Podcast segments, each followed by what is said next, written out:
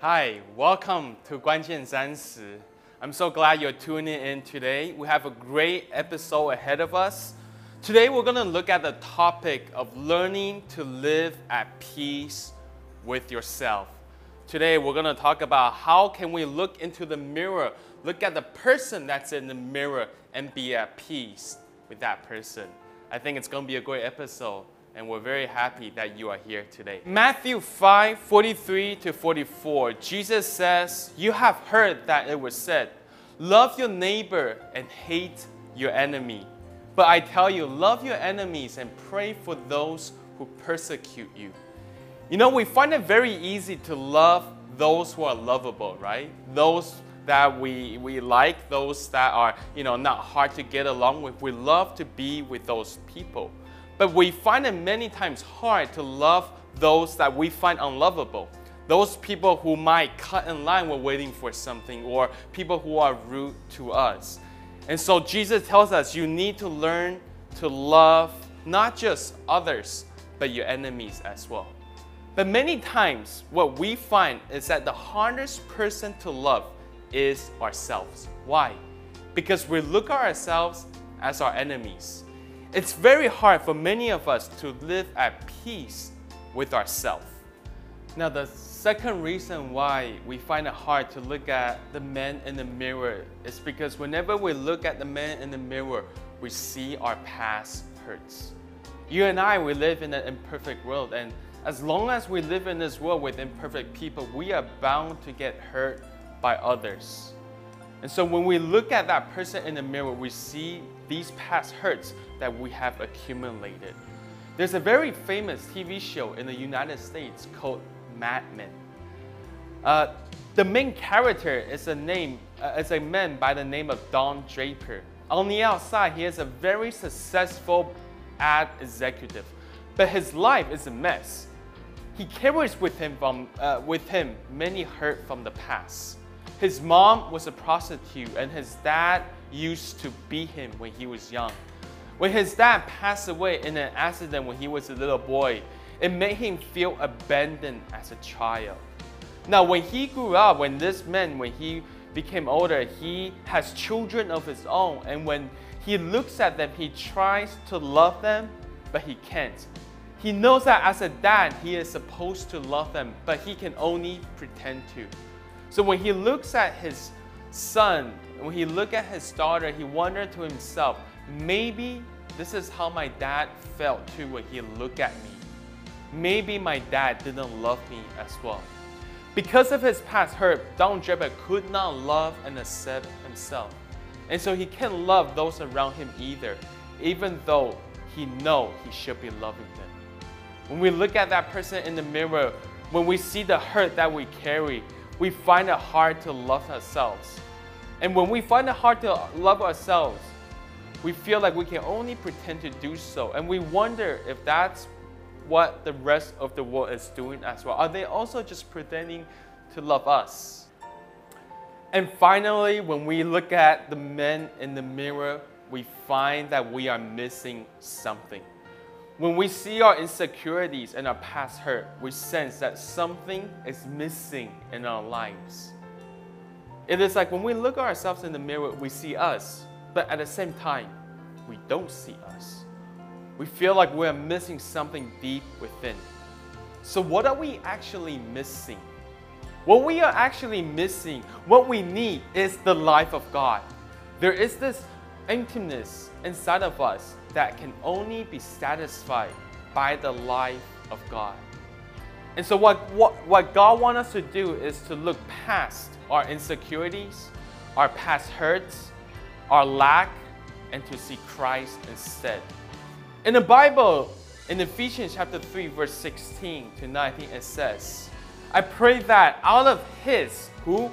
The Father's, out of the Father's glorious riches, he may strengthen you with power through His Spirit in your inner being, so that Christ might dwell in your hearts through faith.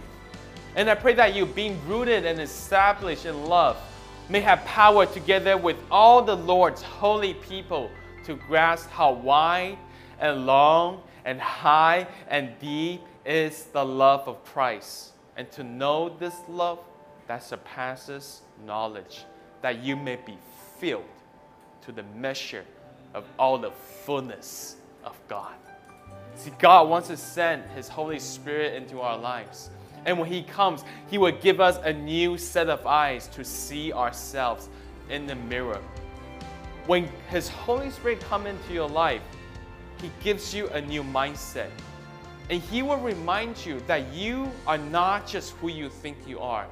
You are more than the person you see in the mirror. If you will allow me, I would like to pray for you. I would love to pray that the Holy Spirit will remind you in your heart just who you are in Christ so that you can look at yourself in the mirror and love the person that you see. Father God, we thank you so much that you see ourselves uniquely as your child. I thank you that every single one of us sitting in front of the TV right now Every single one of them, they are your son and your daughter. And today I know you want to give us your heavenly mindset, your eyesight to see ourselves. So that we stop looking at ourselves the way other people see us, even the way we see ourselves. But we start looking at ourselves the way you see us. So, Father God, I pray that your Holy Spirit will remind each and every single one of them just who they are in you. If there are any lies in their lives that have binded them to the truth of who they are, we pray right now in the name of Jesus that your truth will begin to break forth in their hearts.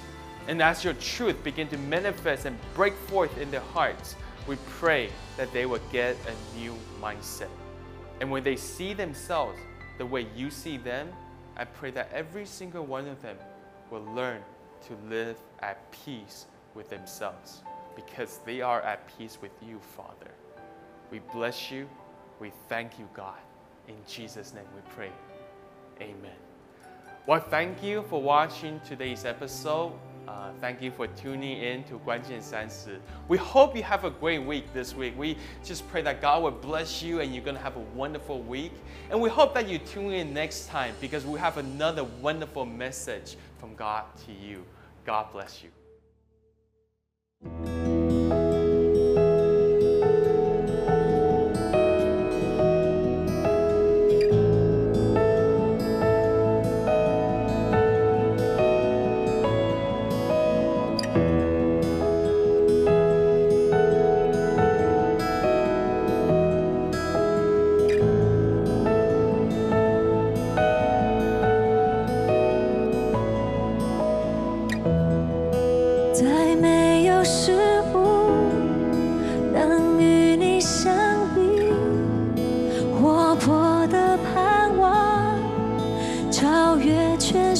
见。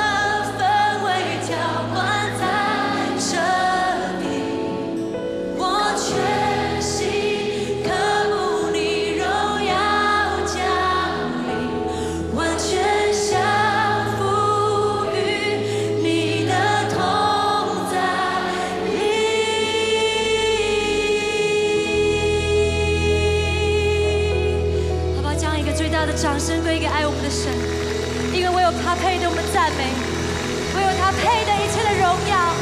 好吧，我们大大。